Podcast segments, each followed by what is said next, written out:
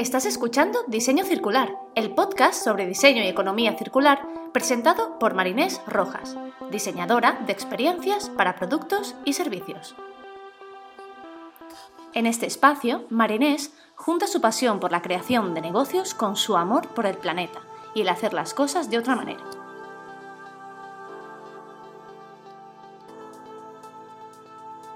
Hola, hola, mi nombre es Marinés Rojas y primero que nada, antes de continuar, quiero agradecer a todas las personas que me habéis dado vuestro feedback, vuestro apoyo, cariño y que me estáis siguiendo en este proyecto. Significa mucho para mí. La acogida del podcast ha sido increíble y solo tengo palabras de agradecimiento. De verdad que muchas, muchas gracias. Y bueno, sin más dilación, ahora sí empezamos el segundo episodio de Diseño Circular.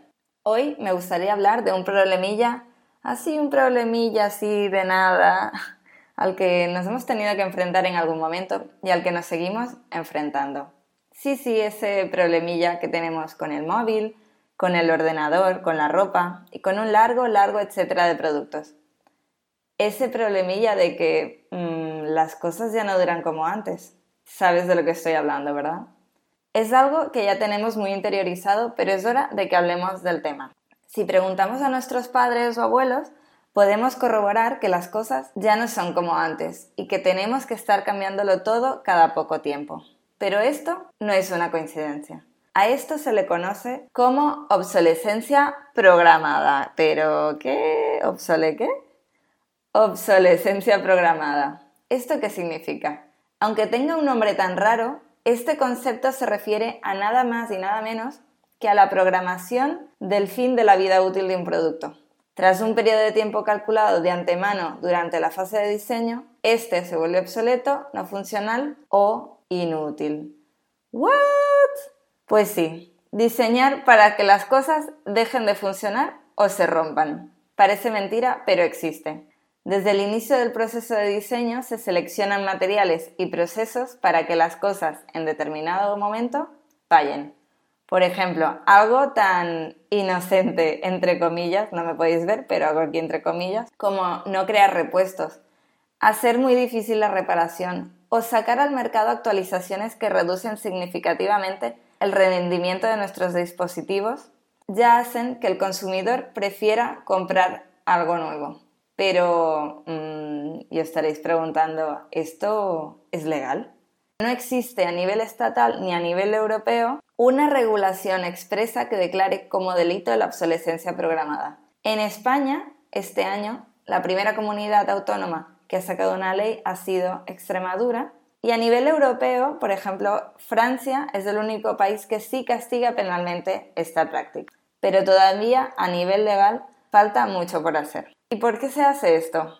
Pues como muchas otras cosas por dinerito. Se pone el beneficio económico por encima de la calidad, el desarrollo o la eficiencia. Si recordamos lo que hablamos en el primer episodio, en un modelo económico lineal, por lo general, los beneficios económicos vienen de la cantidad de ventas. Cuanto más produzco, más vendo y por tanto más dinero. Y si además estos productos están diseñados para durar poco, el consumidor, llegado el momento, se ve obligado a sustituirlo por otro. Para la empresa, esto es perfecto, es un win-win, porque así vende más y obtiene más dinero. Las causas principales que hacen que un producto llegue al final de su vida útil pueden variar, pero puede ser, por ejemplo, cuando el producto deja de funcionar o falla algún elemento, por ejemplo, la batería, cuando no hay repuestos que impiden su reparación. La descatalogación. Saca un producto, este se deja de hacer, por tanto, el consumidor cuando necesita repararlo, necesita un repuesto, no lo consigue y cambia de dispositivo, cambia de producto y se compra otro. Incompatibilidades con nuevos productos. ¿Cuántas veces nos ha pasado, por ejemplo, un móvil que tiene dicho cargador, pues el móvil siguiente ya va con un cargador diferente y este no lo podemos usar? Causas psicológicas o producidas por el continuo lanzamiento de nuevos modelos y versiones. Las modas. Quiero esto, pero justo ahora ha salido este, entonces ¿qué dirán? No, quiero ser más. Y otro elemento es la caducidad, sobre todo usada en productos alimentarios o medicamentos, al introducirse una fecha en la que consumirlos preferentemente. Nos hemos encontrado productos que, pasada esta fecha, están en perfecto estado. Pueden ser varias las causas y también los problemas. Hay problemas derivados como el empleo excesivo de materias primas, porque claro, mientras más tengo que producir, más materia prima necesito. Los recursos, como comentamos en el primer episodio, son finitos y este modelo no es sostenible. Mientras más compramos y renovamos, más desechamos. Y mientras más demanda, más extracción de materias primas. Y así hasta que un día, pues no quede nada. Y otro problema es el exceso de residuos. Si compramos y renovamos, vamos desechando mucho, mucho más, generando muchísimos residuos. La mayoría no son ni reciclables ni biodegradables, con el grave impacto que esto tiene en el medio ambiente.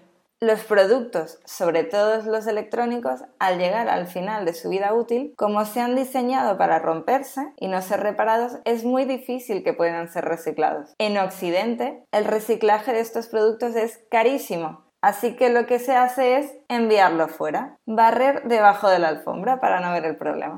Es más barato enviar los residuos fuera que tratarlos en el propio país de origen. Los residuos electrónicos conocidos como e-waste son enviados a diferentes sitios, pero concretamente a África. Hay un vertedero que es muy conocido, que está en Ghana, en un barrio de Accra, que se llama Agbobloshi, y es uno de los vertederos más grandes que existe.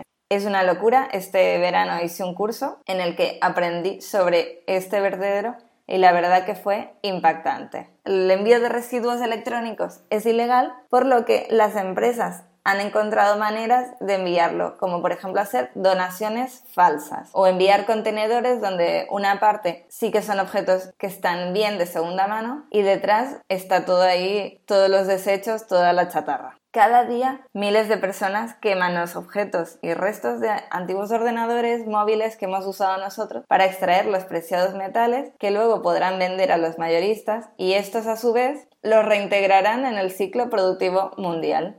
Es una locura, pero estas personas se encargan de arreglar un problema que nosotros hemos creado, causando muchísima contaminación en ríos, en el ambiente.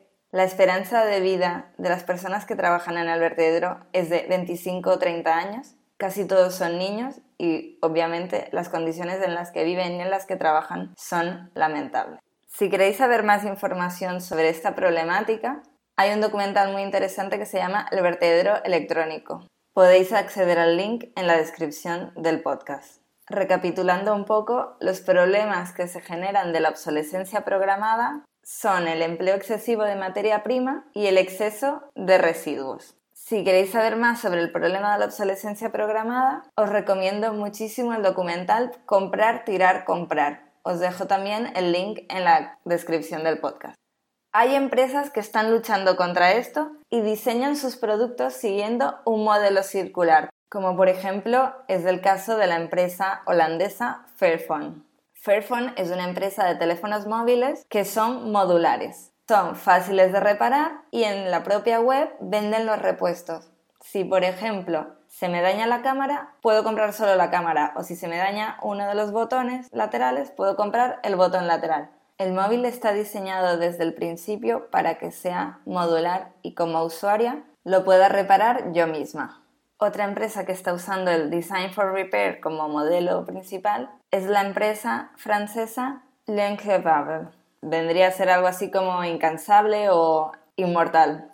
Es una empresa de lavadoras que su eslogan es que duran 50 años. Son lavadoras muy resistentes que desde el principio, igual que los móviles, se han diseñado de manera modular. Son personalizables, tienen elementos que se pueden reparar y el propio usuario puede hacerlo. Si nos paramos un poco a pensar, hay alternativas para todo. Simplemente tenemos que ser más conscientes y críticos a la hora de consumir. Nosotros estamos manteniendo este sistema con el consumo desmesurado que hacemos cada día y con nuestras acciones seguimos permitiendo que prácticas como la obsolescencia programada se sigan llevando a cabo. Con un consumo responsable podemos ponerle freno a todo esto. Podemos hacerlo cuidando de nuestros objetos, de nuestros dispositivos, reparándolos si es posible, actualizándolos, viendo siempre hasta qué punto pueden aguantar para alargar al máximo su vida útil. Yo, por ejemplo, tengo un portátil de hace 11 años que está no está perfecto, no nos vamos a engañar, pero está en óptimas condiciones para lo que yo necesito ahora mismo. Es un MacBook Pro de hace 11 años, ahora los Macs no duran esto, Pero este, la verdad que yo estoy súper contenta y lo he cuidado muchísimo. He cambiado lo poco que podía cambiar. Hay cosas que están fallando, pero no le he hecho caso a las modas, sino a las necesidades que yo tengo en este momento. Hay alternativas como comprar de segunda mano, comprar productos reparados. En la descripción os dejo unos links con más información sobre guías de reparación, ranking de productos electrónicos respetuosos con el medio ambiente y algunas guías de consumo responsable. Tenemos que pensar en si realmente necesitamos las cosas antes de comprarlas o por lo menos saber de dónde vienen y ser conscientes de todo el proceso que se ha seguido para diseñar y fabricar un producto. Cuando compramos estamos apoyando a una empresa y todo lo que hay detrás.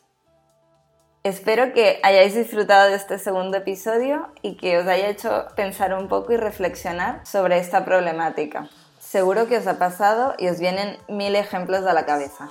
Si tenéis comentarios o ejemplos que queráis compartir, no dudéis en escribirme un comentario, enviarme un mail a hola.marinesrojas.com o por LinkedIn, que también soy bastante activa en este canal. Si te ha gustado no olvides suscribirte y valorar el episodio. Tu feedback es bienvenido y me ayuda muchísimo a seguir aprendiendo, crecer y ofrecerte el mejor contenido.